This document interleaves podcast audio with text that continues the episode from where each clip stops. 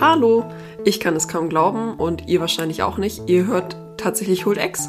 Ähm, falls ihr das mit Absicht macht, dann sage ich schon mal vielen Dank. Und falls ihr äh, nur ausgerutscht seid in eurem Podcast-Player, dann sage ich äh, bitte bleibt noch ein bisschen. Ähm, denn ja, ich bin endlich mal wieder vor dem Mikrofon. Ähm, ich musste das gerade erstmal so nach vorne holen und habe festgestellt, wie unfassbar viele Katzenhaare einfach an diesem Popschutz hängen. Also das war jetzt erstmal die erste Hürde, die wir wieder sauber machen.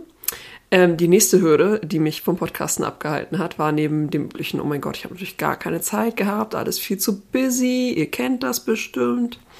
Äh, die nächste Hürde war dann leider, dass ich einfach gar keinen Zugriff mehr auf meinen Podcast-Hosting-Dienst hatte. Da gab es äh, Probleme mit der Kreditkarte und dann äh, wurde ich aber darauf hingewiesen, dass es doch noch andere äh, Zahlungsmöglichkeiten gibt. Ähm, denn ich habe keine Kreditkarte. Ich bin oldschool unterwegs. Ähm, und ja, diese äh, Möglichkeiten habe ich jetzt in Anspruch genommen und somit ist HoldX wieder da. Also, I have returned und zwar mit dem wundervollen Spiel Returnal, wie ihr es wahrscheinlich im Titel schon gelesen habt.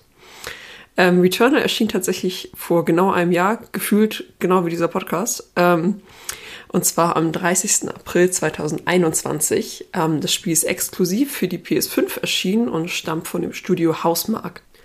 Ich sage vorab, mir hat das Spiel wahnsinnig gut gefallen ähm, und ich werde es gnadenlos spoilern. Also, falls ihr schon wisst, es ist ein Spiel für euch und ihr wollt es noch spielen, so vollkommen unvoreingenommen, dann ist dieser Podcast nicht für euch, falls ihr es gespielt habt und gerne noch Eindrücke zur Story und zum Gameplay und meine Interpretation hören wollt, dann ist dieser Podcast genau das Richtige für euch. Returnal ist ein extrem schnelles Bullet-Hell-Spiel mit Roguelike-Struktur und Metroidvania-Elementen. Das ist erstmal so alles, was man wissen muss, außer dass Returnal auch ein unendlicher Albtraum ist. Wirklich jeder Tod bestraft mich mit aufreibenden Bildern von sich kringelnden, schleimigen Tentakeln, einem schlimmen Autounfall, dem Ertrinken vor den Augen eines unweltlichen Monsters und den Schreien meiner Spielfigur. Ich weiß nicht, wie es euch geht, aber dieses Spiel fühlt sich an wie ein Kampf aus der Hölle. Und also während das in Hades natürlich ein herausfordernder und spaßiger Zeitvertrieb war, äh, ist es in Returnal also auf jeden Fall herausfordernd. Es könnte echt das schwerste Spiel sein, das ich persönlich je gespielt habe. Wirklich scheiß auf Dark Souls, scheiß auf Bloodborne, Elden Ring, das ganze Schweigen. Ähm, das ist wirklich das, das war das Spiel, wo ich äh, mal den Controller gerne irgendwie weggelegt hätte.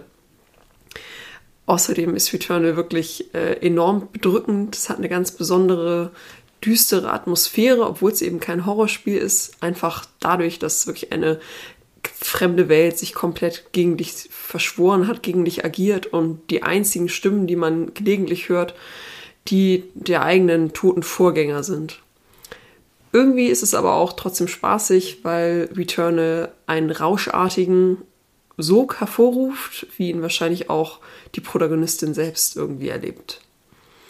Ja, so viel also als kleines Intro. Ähm, ich gehe mal davon aus, wie gesagt, entweder es sind jetzt gerade noch Leute an den Kopfhörern, die Returnal schon gespielt haben, ähm, oder Leute, die es nicht spielen wollen. Aber trotzdem, für die ersten würde ich noch mal einen kleinen Refresher einbauen und für die anderen, euch möchte ich auch noch reinholen. Wie erwähnt, äh, Returnal ist ein Roguelike, zu Beginn einer jeden oder eines jeden Runs und des gesamten Spiels stürzt unsere Spielfigur Celine auf dem Planeten Atropos ab, nachdem sie unerlaubterweise einem mysteriösen Signal namens White Shadow gefolgt ist. Ihr Schiff ist zerstört bei dem Crash, doch sie will noch immer zu dem Signal gelangen, um eben mehr darüber zu erfahren und um auch eine Evakuierung für sich selbst anzufordern bei dem Weltraumunternehmen, bei dem sie arbeitet. Sie stellt aber sehr schnell fest, dass der Planet äh, einst von einer fremden Zivilisation bewohnt wurde, äh, von denen jedoch nur noch Ruinen existieren. Was sie auch schnell merkt, ist, dass sie die Technologie von dieser fremden Zivilisation dankenswerterweise benutzen kann. Sie hat nämlich einen sehr modernen Raumanzug. Was sie auch noch merkt, ist, dass die Lebewesen, die noch auf dem Planeten leben, zwar keine Zivilisation mehr sind, aber ihr alle extrem feindlich gesinnt und verdammt stark. Das ist also erstmal das Setting. Ähm, wie gesagt, es ist ein Roguelike-Spiel und anders als in anderen Roguelikes wird man wirklich leider nicht von Run zu Run stärker, indem man bessere Ausrüstung findet, aber man wird auf jeden Fall besser. Zumindest ist das meine Erfahrung. Ähm, Returnal hat ein Update bekommen jetzt äh, vor einem Monat oder so und ja, äh, nach der Pause von knapp einem Jahr habe ich es ehrlich gesagt kaum wieder durchs erste Biom geschafft. Das war zum Ende meines Playthroughs vor einem knappen Jahr, aber wirklich gar kein Problem mehr. Returnal hat insgesamt sechs Biome. Ähm, man kann entweder alle sechs durchlaufen oder in der Mitte einsteigen irgendwann. Ähm, die permanenten Upgrades, die man so einsammelt, schalten neue Wege und mehr Möglichkeiten frei, um Ressourcen zu sammeln, sind aber im Kampf kein wirklicher Vorteil. Also ähm, man sammelt immer wieder neue Arten von Waffen und einmaligen Items ein in jedem Run. Das ist dann zum Beispiel ein kurzzeitiger Schutz, ein Geschützturm oder was ähnliches. Ja, ein Run in Returnal, also ich muss sagen, meine Gefühle beim Spielen waren wirklich immer negativ. Also es ist kein Horrorspiel, aber es ist einfach unfassbar beklemmt. Ich renne die ganze Zeit gegen eine Wand an und in jedem neuen Biom steigt die Schwierigkeit wirklich deutlich. Also man freut sich, man hat einen Boss geschafft, wirklich mit dem letzten Sliver an Health geht man da irgendwie raus, kommt in ein neues Biom und dann gibt es so ein bisschen Health, so vielleicht 50 Prozent und die also die, die, Waffen, die man aufsammeln kann, die nächsten, die werden dann stärker, aber erstmal ist das wieder wirklich nur so, nein, das kann jetzt nicht sein. Ich muss jetzt wirklich noch weitermachen. Wirklich alles ist auch irgendwie furchtbar in diesem Spiel. Also der erste Raum, in dem ich aus meinem zerstörten Raumschiff rausklettere, wenn ich den verlasse, diesen Raum, erscheint jedes Mal die Nachricht Helios Abandoned. Furchtbar. Der dunkle, regnerische Wald, das erste Biom, durch den ich mich kämpfen muss, da sind die Gegner am ehesten noch wie Tiere aussehen und agieren auch so, aber trotzdem furchtbar. Alles wirkt irgendwie feucht, irgendwie eklig, fremd und schleimig. Die gnadenlose weitläufige Wüste, das zweite Biom, der ich mich dann als nächstes stellen muss und wo mir dann zum ersten Mal auch so humanoide und wirklich überstarke Aliens begegnen. Furchtbar. Der darauf folgende Kampf mit quasi einem Düsenjet-Alien noch schlimmer. Und das war gerade mal ein Drittel des Spiels. Jeder Tod schmerzt wirklich unglaublich. Ähm, nicht nur, weil ich wieder von vorne anfangen muss, sondern weil Celine mit einem markerschütternden Schrei stirbt. Nur um dann wieder von diesen albtraumhaften Bildern von Tentakeln, einem fremden Astronauten, dem Absturz von Helios übermannt zu werden und zu Beginn ihrer eigenen Hölle erneut zu erwachen. Also ehrlich gesagt, es ist auch ein absolutes Wunder, dass ich überhaupt das vierte Biom, nämlich so eine Eiswelt, geschafft habe. Also es ist wirklich das grenzt an ein Wunder. Aber also warum bin ich dann überhaupt reingeblieben und warum habe ich gesagt, das Spiel ist wahnsinnig toll? Also ich würde mal sagen, die gleichen Gründe, aus denen wir uns wohl alle durch Dark Souls und Elden Ring quälen. Man rennt vor eine Wand, aber irgendwie kann man ja doch erahnen, dass man dieses Hindernis überwinden könnte, was natürlich dann den Ehrgeiz weckt. Das Kampf- und Bewegungssystem ist außerdem eins wirklich der besten, die ich in den letzten Jahren gespielt habe. Äh, unsere Spielfigur Celine ist extrem agil, hat so einen kleinen Düsenjet. Ähm, man hat wirklich die perfekte Kontrolle über sie und das Spiel zwingt einen auch immer in Bewegung zu bleiben. Also es ist wirklich die ganze Zeit Adrenalin getrieben, hohes Tempo. Äh, der ganze Bildschirm ist voll mit Gegnern und voll eben mit Bullets, wie gesagt Bullet Hell und gleichzeitig feuert man auch echt in der Dauerrate. Äh, der PS5-Controller bietet außerdem einen echten Mehrwert in diesem Spiel. Es ist ja, wie gesagt, auch ein Exclusive und macht wirklich guten Gebrauch von der Konsole. Das Regengeplätscher und Laufen im ersten Biom wird durch kleine Vibrationen unterstützt und um zum Beispiel die Spezialfähigkeiten meiner Waffe zu aktivieren, muss ich den L2-Trigger wirklich komplett durchdrücken und das wumst einfach. Zudem gibt es auch eine riesige Auswahl von Waffen mit verschiedenen Fähigkeiten, die man zufällig in jedem Run findet und die auch wirklich jeden Durchlauf verändern. Dadurch bleibt man natürlich auch mehr ran, auch wenn es sehr frustrierend ist. Ähm, hat natürlich auch so ein bisschen seine Nachteile, wenn sich immer alles ändert. Also manchmal hat man auch einfach das Gefühl, ich habe total Pech gehabt. Hier kommt keine der Waffen, mit denen ich wirklich gut umgehen kann. Ähm, aber man weiß auch im nächsten Run, hey, dafür könnte ich plötzlich irgendwie Sechser im Lotto ziehen. Meine absolute Lieblingswaffe war das, und ich hoffe, ich spreche das jetzt richtig aus, äh, Tachyamotic Carbine. Äh, das ist quasi eine Schnellfeuerwaffe. Ähm, und vor allem mit den Attributen wie zum Beispiel Rising Pitch, also dass es äh, die Kugelabfolge immer schneller wird und Leech Rounds, wo ich dann ein bisschen Health zurückbekomme, wenn ich den Gegner treffe. Das waren wirklich meine absoluten Lieblingskombinationen. Aber auch sehr cool ist auf jeden Fall der Hollow Seeker mit äh, den Fähigkeiten wie Turrets und Portalen, wo dann sich so kleine Sachen in der Luft öffnen und noch zusätzliche äh, Kugeln auf meine Gegner niederprasseln. Also das Kampfsystem ist auf jeden Fall ein großes Plus und äh, hält einen wirklich im Spiel. Diese Herausforderung, äh, das weckt wirklich den Ehrgeiz. Aber wer ein paar Folgen gehört hat, der kann es sich denken. Äh, wie so oft hat mich natürlich in Wirklichkeit die Atmosphäre und die Erzählung dran gehalten. Ganz ehrlich, ob ich die Story wirklich verstanden habe, das bezweifle ich ganz stark. Es gibt allerhand Symboliken und Metaphern, die aufgemacht werden. Ähm, es werden sehr viele Namen aus der griechischen Mythologie verwendet. Und äh, da habe ich zwar ein kleines Steckenpferd, aber ich glaube gerade, was die Symbolik angeht, puh, mein letzter Deutschkurs ist auch schon eine Weile her, ähm, da bin ich vielleicht ein bisschen aus der Übung. Äh, ob ich das jetzt alles richtig zwischen den Zeilen gelesen habe, bezweifle ich. Aber gerade, dass so viele Namen aus der griechischen Mythologie verwendet wurden, das fand ich auf jeden Fall spannend. Selene ist der Name der Göttin des Mondes. Ihr Schiff Helios ist nach dem Sonnengott benannt. Frigg ist der Name des Horrors in der griechischen Mythologie und hier der erste Boss. Und ja, das ist ein passender Name. Er war echt Horror am Anfang. Atropos, der Planet, auf dem wir uns die ganze Zeit durchkämpfen, ist auch gleichzeitig Name der ältesten der drei Göttinnen des Schicksals. Ähm, sie ist diejenige, die die Lebensfäden der Menschen durchtrennt. Falls ihr auch gerade an die drei alten Damen aus Disneys Herkules denkt, die sich äh, diesen Augapfel teilen, same. Die Story von The Eternal wird in Teilen durch das Gegner- und Level-Design erzählt, aber auch durch Textfragmente, äh, Scout-Logs, zum Beispiel aber auch so Glyphen und Cypher, die wir von der Zivilisation vor uns finden und vor allem durch die Haunted House-Passagen. Im ersten Biom finden wir nämlich ein altes Haus, in dem Celine aufgewachsen ist. Und je nachdem, was wir äh, in unserem letzten Run so erreicht haben, bemerken wir, dass das Licht auf der Veranda brennt und wir das Haus tatsächlich betreten können das ist jedes Mal schon so ein irgendwie Magic Moment oder so ein Moment der, äh, der Vorfreude und aber auch der Anspannung, wenn ich da reinkomme äh, in diesen Abschnitt des Bioms und ich sehe so, oh, das rote Licht am Haus ist an, krass, ich kann rein, ich kriege jetzt wieder einen Story-Abschnitt. Ähm, wenn wir da reingehen, dann werden wir in die Ego-Perspektive versetzt und können uns nur noch eingeschränkt bewegen und leider auch keine Waffen benutzen.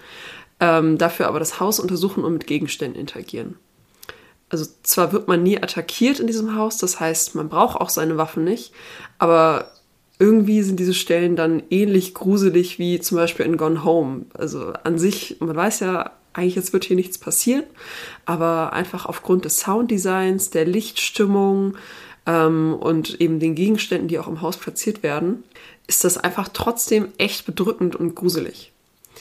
Was wir dort dann konkret sehen an Story-Fragmenten, würde ich es jetzt mal nennen, ist ebenfalls eher verwirrend, gerade im ersten Spieldurchlauf, aber sehr eindrücklich. Der vor kurzem erschienene DLC hat meiner Meinung nach außerdem äh, auch noch deutlich mehr Klarheit in die Story von Returnal gebracht. Ähm, in diesem DLC, das ist so ein Endless Tower, wo wir uns eben durchkämpfen. Ähm, und auch da in einigen Durchläufen sammeln wir dann Blumen ein. Ähm, wir können jeweils, wenn wir neu starten in diesem Tower, äh, können wir ein Krankenhaus betreten und finden dort nach und nach eben auch verschiedene Dokumente, Bilder und Eindrücke, ähm, bis wir eben alle Blumen beisammen haben und dann ein Krankenzimmer betreten und zumindest für eine Sekunde Frieden finden. Wie schon gesagt, ich glaube nicht, dass ich die Story an sich ganz erfasst habe, aber ich habe zumindest die Gefühle, die übermittelt werden sollten, die sind auf jeden Fall angekommen und also ich habe zumindest auch eine thematische Interpretation für mich gefunden. Meinem Verständnis nach ist Returnal eine Geschichte über eine zerbrochene Familie und ja transgenerational weitergegebenes Trauma. Arthropos, diesen Planeten, diesen Absturz, all das gibt es auf jeden Fall nicht. Äh, wir erfahren, dass äh, Thea, also Celines Mutter, selber Astronautin werden wollte zur Apollo-Ära. Sie hatte aber einen Autounfall und war fortan auf einen Rollstuhl angewiesen. Das hat sie sehr gezeichnet. Äh, einige Unterlagen im Krankenhaus zufolge zum Beispiel mussten die Behandler die Physio- und Psychotherapie ergebnislos abbrechen, da Thea nicht kooperativ war. Ähm, diese Unterlagen, äh, der Name ist da ausgeschwärzt, aber das ist zum Beispiel eine Stelle, die ist eben im DLC, aber da kann man dann doch, wenn man eben das Ende gesehen hat, äh, da kann man dann schon zusammenpuzzeln, dass es da eben um Celines Mutter geht. Die Beziehung zwischen Celine und Thea war auf jeden Fall eine sehr kalte und zerbrochene. Ihre Tochter war für sie auf jeden Fall kein Individuum mit eigenen Wünschen und Bedürfnissen. Thea hat also ihre eigene Tochter gar nicht als Menschen wahrgenommen, mit dem irgendwie kommuniziert werden sollte. Und andersrum konnte Celine eben auch ihre Mutter nicht erreichen. Das interpretiere ich zumindest aus der Geschichte der untergegangenen Zivilisation von Atropos. Die Bewohner von Atropos, ähm, das können wir aus den verschiedenen Fragmenten und Ziffern lesen, versuchen abwechselnd ein Signal zu senden oder eins zu empfangen, aber beides erfolglos. Noch deutlicher, dass es in Wirklichkeit äh, eigentlich um Celine und ihre Mutter dabei geht, wird im DSC, wo wir in einem der Bildarchive sehen, wie Kinder erfolglos versuchen, mit den Erwachsenen zu kommunizieren. Celine selbst war für Thea vollkommen egal. Alles, was für sie zählte, war, dass Celine in ihre Fußstapfen tritt und nun Astronautin wird. Sie sollte also ihren Traum ausleben. Thea hat stets versucht, Celine zu kontrollieren. Im letzten Ende, also Returnal hat mehrere Enden, man muss das Spiel mehrfach durchspielen, den letzten Boss besiegen. Ähm, Im letzten Ende begegnet uns Thea als Monster, das versucht, Celine zu erwürgen. Diese stößt sie dann von sich und sagt, sie soll sie in Ruhe lassen. Celine betont außerdem mehrfach, wie sie unter der Beobachtung ihrer Mutter gelitten hat.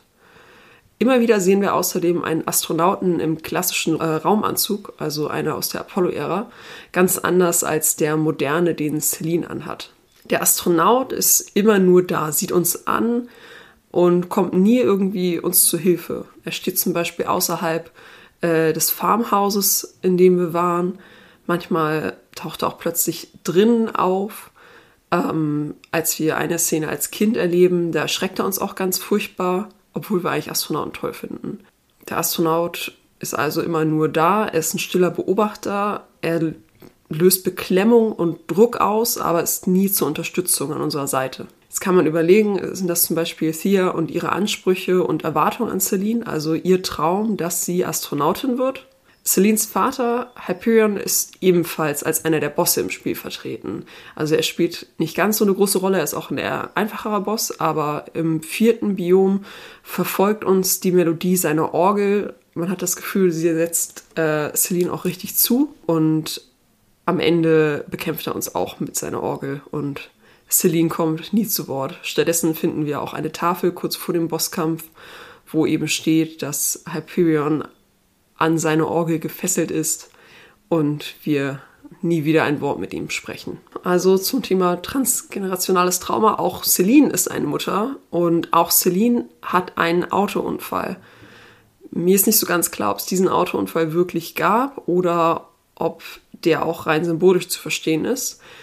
Aber auf jeden Fall zeigt er, dass Celine so oder so dazu verdammt ist, die Fehler ihrer Mutter zu wiederholen. Ähm, Celine fährt nachts mit ihrem Kind Helios durch einen dunklen Wald. Helios stellt ihr dann die Frage, Do you see the White Shadow? White Shadow ist ja auch das Signal, das uns auf Atropos gelockt hat. Da weiß ich zum Beispiel überhaupt nicht, was das bedeuten soll. Ähm, doch Celine ignoriert die Frage ihres Kindes und verstellt sogar den Rückspiegel so, dass sie ihr Kind nicht mehr sehen muss. Sie fahren über eine Brücke, als plötzlich der Astronaut im Apollo-Anzug vor ihrem Auto erscheint. Celine reißt daraufhin das Lenkrad herum, um den Aufprall zu vermeiden, kracht aber durch das Geländer der Brücke und das Auto landet im Wasser. Als das Auto langsam auf den Boden des Flussbetts sinkt, wird sie von einem der Wesen auf Atropos geweckt. Am Ende sehen wir, dass Celine lieber sich selbst rettet, als zu versuchen, ihrem Kind zu helfen. Wie wir jeweils zu Beginn unseres Runs sehen, Helios abandoned. Was hat jetzt den Crash verursacht? Wer war dieser Astronaut? Ich habe vorher spekuliert, dass Theas Ambitionen dieser Astronaut sind. Doch das letzte Ende enthüllt, dass Celine selbst in diesem Raumanzug steckt und den Unfall verursacht hat, nachdem sie ihre Mutter von sich stieß. Celine war also wirklich dazu verdammt, die Fehler ihrer Mutter zu wiederholen, ihr Kind und seine Bedürfnisse zu ignorieren, ihre Wünsche nach vorn zu stellen. vermute, wir sollen verstehen, das ist nun der Grund, weshalb sie immer wieder ihre persönliche Hölle von Atropos wiederholen muss. Ich habe jetzt ja auch schon an einigen Stellen gesagt, dass ich das einfach nicht weiß, was eine Sache bedeuten soll. Und ganz ehrlich, es gibt noch so viele Puzzlestücke mehr in diesem Spiel, die ich hier gar nicht erst versuchen möchte unterzubringen. Äh, einige der Designs der Bosse und generell der Gegner oder der Biome. Ich glaube, mit all diesen kann man die Story noch ganz anders auslegen. Aber für mich war es auf jeden Fall immer wieder ein Highlight, eine Cutscene oder eine Glyphe zum Entziffern der Inschriften zu finden. Das smoothe und herausfordernde Gameplay sowie eben der atmosphärische Soundtrack, äh, Soundtrack ist übrigens vom gleichen Komponisten wie der Film Midsommar, ähm, nämlich Bobby Klick. Ich hoffe, man spricht den Mann so aus. All das passt einfach super gut zusammen und erschafft diese wirklich einmalige Atmosphäre, die meiner Stimmung zwar ehrlich gesagt zu keinem Zeitpunkt irgendwie gut getan hat, aber die einfach wirklich einen faszinierenden Sog erzeugt hat. Ich habe leider den Eindruck, dass das Spiel nicht so richtig eingeschlagen ist. Also sei es jetzt wegen des Themas, des Schwierigkeitsgrads oder schlicht, weil immer noch nicht jeder oder jeder einfach an eine PS5 kommt. Ja, da kann ich nur sagen, schade. Äh, Returnal ist wirklich in meinen Augen etwas ganz Besonderes und ich hoffe echt, dass es noch mehr Menschen im Laufe der Jahre spielen. Allein schon, damit mir mal jemand wirklich die Story erklären kann. Ich habe oben jetzt nur meine Interpretation erzählt äh, der Ereignisse, die man eben so nach und nach sieht im Spiel. Ähm, ich habe aber natürlich auch mal noch gegoogelt vor der Aufnahme und mir einige Videos und Artikel durchgelesen. Und man merkt einfach, äh, dass gerade bei diesen Artikeln auf einigen Websites äh, auch von bekannteren Spielemagazinen, dass das teilweise einfach nicht stimmen kann, ähm, weil der DLC nochmal Sachen offengelegt und klarer erklärt hat und diese Theorien jetzt einfach nicht mehr passen, auch wenn sie irgendwie als Story explained und das ist jetzt die Wahrheit ähm, ausgelegt wurden. Aber das finde ich persönlich super spannend und wie gesagt, ich bin eigentlich schon immer jemand, der dann gerne, oh, ich möchte jetzt die Story, aber eigentlich möchte ich das gerne wissen, wie es denn jetzt wirklich ist. Und oh, offenes Ende mag ich alles gar nicht. Ähm, aber bei Returnal irgendwie funktioniert's. Also ich kann da sowas ganz vielschichtigeres irgendwie drin sehen. Vielleicht ist es alles noch viel tiefer und komplexer gemeint. Vielleicht soll man es aber auch alles für halbwegs bare Münze nehmen. Aber ehrlich gesagt, das funktioniert gar nicht in so Dingen wie Celine sitzt im Auto und gleichzeitig ist sie die Person, die als Astronaut das Auto crasht. Also das kann man schwer äh, äh, wortwörtlich nehmen. Aber ja, ich finde, äh, da ist auf jeden Fall noch einiges rauszuholen und ich bin auch sehr gespannt, was Hausmark als nächstes machen wird. Der DLC jetzt, das war auch kostenlos. Äh, da war auch ein Koop-Modus dabei, neben eben diesem äh, Endless Tower-Modus und diesem kleinen Story-Explain-Part noch. Ähm, den Koop-Modus habe ich auch einmal ausprobiert tatsächlich. Äh, das war eine etwas bescheidene Erfahrung. Also die Person hatte dann ihr Mikro nicht an, kann ich auch verstehen. Ähm, und ist aber immer nur so wild herumgerannt, wirklich. Also komplett äh, durchgeknallt, für meinen Eindruck. Er hat irgendwie alles an Health und sonst was eingesammelt. Äh, ich war dann immer noch mit meiner Startwaffe irgendwie unterwegs und äh, habe mich ein bisschen lost gefühlt. Mm, aber immerhin, nachdem wir dann gestorben waren und ich glaube, ich hatte die Person sechsmal äh, wiederbelebt, nachdem wir dann gestorben waren, äh, hat sie immerhin bei der PlayStation irgendwie angegeben, ja, ich, Helen war hilfreich. Ich wusste, ich kannte diese Funktion vorher nicht. So nehme ich zumindest dieses schöne Gefühl mit, hey, wenigstens habe ich einer Person ein bisschen helfen können. Yay! Und Hilfe kann man in Returnal, wie gesagt, ja gut gebrauchen. Vielen Dank, dass ihr so lange dran geblieben seid. Ähm, ich hoffe, dass ich bald schon die nächste Folge produzieren kann, äh, denn ich möchte gerne über Tunic sprechen damit wir alle mehr süße Füchse in unserem Leben haben. Falls ihr diese Folge dann auf gar keinen Fall verpassen wollt, ich habe natürlich einen Twitter- und Insta-Handle für HoldX angelegt. Da passiert auch absolut gar nichts, außer dass ich mal dann die neuen Folgen äh, ankündige. Also, ihr werdet da jetzt auch nicht zugespammt, sag ich mal. Ist ja auch schön, ne? Ähm, genau, aber da kriegt ihr es dann auf jeden Fall mit. Und ansonsten hilft es natürlich auch, wenn ihr den Podcast einfach abonniert, dann könnt ihr quasi auch gar nichts mehr verpassen. Also, vielen Dank fürs Zuhören und bis dann. Ciao!